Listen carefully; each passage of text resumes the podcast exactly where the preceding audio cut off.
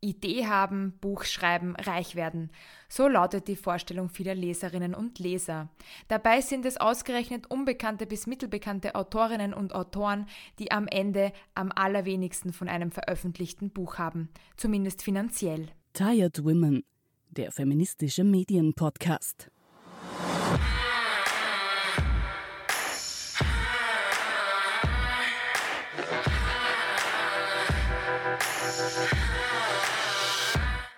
Arbeitest an einem spannenden Projekt, aber irgendwann fällt dir zu Hause trotzdem die Decke auf den Kopf? Dann habe ich hier eine Alternative zum Jogginghosenkoma für dich, nämlich den Werbepartner der heutigen Episode, Lofis. Der Coworking Space befindet sich in einer ehemaligen Schuhfabrik im 7. Bezirk und vereint industrielles Design mit recycelten Materialien und Startup-Flair. Lofis ist zudem regelmäßig Gastgeber von frauenspezifischen Veranstaltungen und unterstützt junge Unternehmerinnen sowohl mit seinem Beratungsprogramm als auch dem Cowork Kit Konzept. Zurzeit sind noch drei Plätze frei, die nur auf Menschen warten, die gerne in einer ruhigen, kreativen als auch urbanen Atmosphäre arbeiten und netzwerken wollen. Lofis ist dabei 24/7 zugänglich und bietet zudem auch Räumlichkeiten für Kick-Off-Events. Schaut doch einfach mal auf wien.lofiscoworking.com vorbei oder checkt die Location demnächst demnächst selbst aus. Wie oft habe ich bei einem lauschigen Abend mit Bekannten und Freunden schon folgenden Satz gehört. Ach, ich sollte echt ein Buch schreiben. Meistens kam der Satz von Menschen, die in ihrem Leben noch nie einen längeren Text als das Bewerbungsschreiben verfasst haben, no offense, und von der Illusion Traumleben als Autorin verblendet sind. Keine Sorge, ich verstehe euch gut. Die eigene in Buchform gebrachte Lebensgeschichte, das ist eben in der romantisierten Vorstellung vieler etwas, das man bis zum Ende seines Lebens erledigt haben sollte. Bei all der Euphorie erstmal eines gleich vorweg. Der Prozess bis zum gedruckten Exemplar ist mühsamer und langwieriger, als es die Krabbeltische dieser Welt erahnen lassen. Und hinterher kommt nicht, wie vom Umfeld vermutet, plötzlich das große Geld. Denn als stinknormale Autorin oder Autor verdient man an seinen verkauften Exemplaren in der Regel nichts. Keinen einzigen verdammten Cent. Wie, das kann doch gar nicht sein, mag sich jetzt der eine oder die andere Leserin denken. Joanne K. Rowling ist doch auch steinreich und schließlich hat man doch extra noch ein Exemplar von seinem Lieblingsbuch für die Tante Mitzi auf Amazon bestellt, um diese eine Autorin, die man so ein bisschen von Instagram kennt, persönlich zu unterstützen oder legt seine Lieblingswerke als Buchhändlerin immer schön in die Auslage der eigenen Filiale, damit genau am Ende auch die Autorinnen ein bisschen davon profitieren. Das ist sehr lieb gemeint, aber ich muss euch an dieser Stelle leider enttäuschen. Was nämlich auch die meisten Autoren bis zum Buchvertrag und auch darüber hinaus nicht wissen, in den Standardverträgen der großen Verlage, die auch renommierte Autorinnen und Autoren unterschreiben und nicht nur Newbies, gibt es folgende Klausel. Die Autorin erhält für ihre Tätigkeit und als Gegenleistung für die in diesem Vertrag vorgenommenen Rechtseinräumungen eine Vorauszahlung von insgesamt XY Euro, die mit allen Vergütungsansprüchen der Autorin aus dieser Vereinbarung verrechenbar, aber eine ordnungsgemäße Vertragserfüllung vorausgesetzt nicht zurückzahlbar ist. Spult gerne nochmal zurück, hört euch das nochmal an und versucht so ein bisschen zu interpretieren, was das heißen könnte. Klingt doch eigentlich ganz gut. Nicht zurückzahlbar, ja, also dann verdient man nachher einfach ganz normal in einem Buch, oder? Ähm, eben nicht. Denn was auf den ersten Blick erstmal verdächtig unverdächtig aussieht, bedeutet in der Realität, dass man die Summe seines Vorschusses als Autorin hinterher erstmal wieder einarbeiten muss. Wie? Naja, mit den mickrigen Sätzen von 5 bis 8 Prozent, mit denen man an jedem verkauften Buch theoretisch finanziell beteiligt ist. Weil sich jetzt sicher keiner mehr auskennt, hier ein kleines Rechenbeispiel zum Verständnis.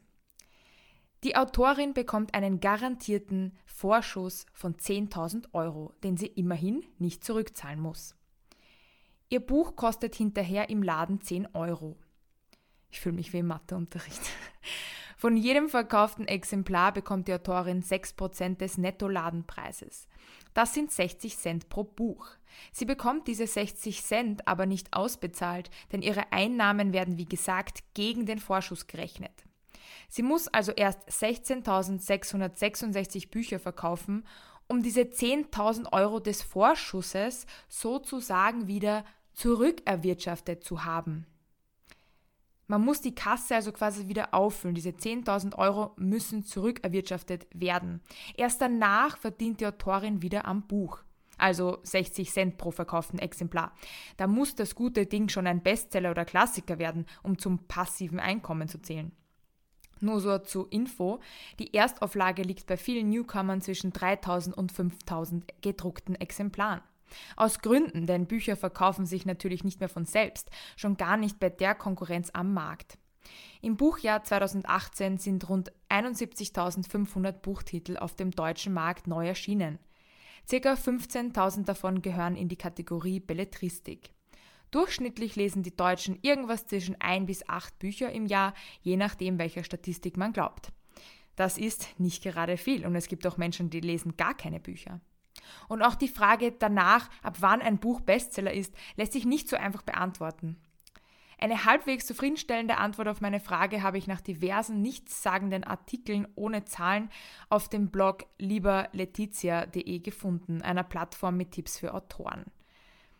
Dort schreibt Frauke Bitomski.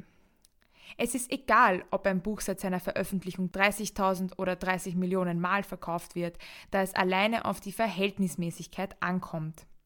Werden in einer Woche nur 10.000 Bücher verkauft, würde ein Autor mit 2000 verkauften Exemplaren locker auf die Bestsellerliste kommen, während bei 10 Millionen verkauften Büchern 2000 verkaufte Exemplare verschwindend wenig sind. Generell wird von 100.000 verkauften Exemplaren als Grenze gesprochen, die ein Bestseller überschreiten muss. Diese Zahl 100.000 habe ich jetzt auch schon öfters gelesen. Viele Autorinnen und Autoren kommen also nie auf die Menge verkaufter Bücher, die es bräuchte, um mit tatsächlich verkauften Büchern Geld zu machen.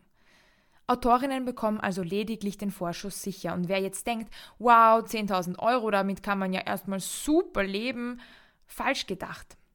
Der Vorschuss wird auf ein oder zwei Jahre aufgeteilt. Wer also ein Jahr ein Buch schreibt, kann sich leicht ausrechnen, wie viel Geld die Autorin so pro Monat von ihrem Buchvertrag zur Verfügung hat. Weniger als 1000 Euro und das brutto. Damit ist das Autorinnen-Dasein so ungefähr das unlukrativste, das man sich freiwillig antun kann. Es ist nicht einmal ungewöhnlich für das geschriebene Wort vorab gar nicht bezahlt zu werden. Während ein Publikumsverlag wie Rowold, Ullstein oder Aufbau bei der Veröffentlichung eines Buches immerhin das komplette unternehmerische Risiko trägt, also alle Kosten, die mit der Herstellung und dem Vertrieb zusammenhängen und Autoren mit Vorschüssen versorgt, beteiligt sich die Schriftstellerin bei Autorenverlagen, auch Selbstkostenverlage genannt, wie der Name schon verrät, selbst an der Kosten der Veröffentlichung. Sie kauft also Leistungen ein, die sie sonst selbst machen müsste: Lektorat, Covergestaltung, E-Book-Erstellung, Vertriebssatz und Werbung. Der Preis variiert dann je nach Umfang. Dafür hat die Autorin auch ein größeres Mitspracherecht bei der Gestaltung des Buchs und später eine höhere Beteiligung an den Einnahmen von bis zu 50 Prozent. Als negativer wird bei Autorenverlagen meist genannt, dass man als Autorin alleinig für das Versenden von Leseexemplaren, das Erstellen von Werbemitteln und die Organisation von Lesungen verantwortlich sei. Da aber genau diese Leistungen inzwischen auch oft von großen Publikumsverlagen vernachlässigt werden, fällt dieser Nachteil meiner Meinung nach kaum noch ins Gewicht.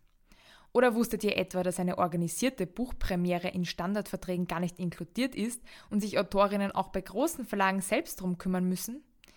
Eben, Während Autorenverlage also darauf bedacht sind, sich nach den Wünschen ihrer zahlenden Autoren zu richten, sind die großen Publikumsverlage, wie es schon der Name vermuten lässt, auf die Gunst und den Geschmack des Publikums angewiesen.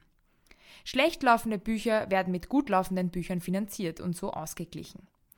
Das erklärt auch, warum in renommierten Verlagen neben Klassikern und Werken großer literarischer Könnerinnen wie Conny Palmen auch ESO-Ratgeber und Blondinenwitze veröffentlicht werden weil es scheinbar genügend Menschen auf dem umkämpften Buchmarkt gibt, die diesen Mist kaufen.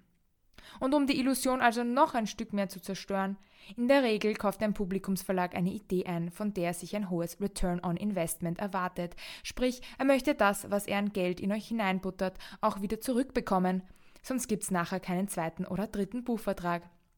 Er möchte das, was er in euch hineinbuttert, doppelt, dreifach, vierfach, ja am besten hundertfach zurückbekommen. Denn erst dann profitieren wirklich alle Beteiligten vom Lebenstraum Buch. Und noch ein gut gemeinter Tipp zum Schluss. Ich persönlich würde ja davon absehen, einer Autorin auf passiv-aggressive Weise vorzuwerfen, dass man sie ja mit einem Buchkauf persönlich finanziell unterstützt hätte.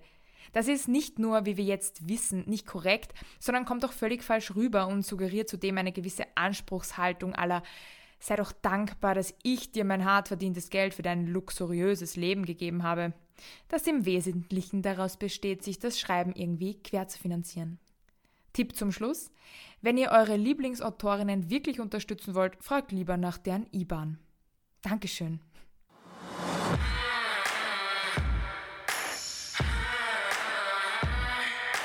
Du hast immer noch Lust zu schreiben? Fair enough. Dann schau doch mal in die Show Notes, denn dort findest du den Link zu meinem E-Book Dein Guide zum populären Sachbuch, um die gröbsten Fehler als Debütantin zu vermeiden. Ich zeige verständlich auf, wie die Buchbranche heute funktioniert, stelle die vier gängigsten Methoden zum Buchvertrag vor, einen Exposé-Entwurf zur Bearbeitung zur Verfügung, kläre auf, warum Lesungen gar nicht so viel Sinn machen und zeige, was neben dem Schreiben noch so alles vor einem liegt. Auf viele Aha-Momente beim Durchlesen. Eure Groschi.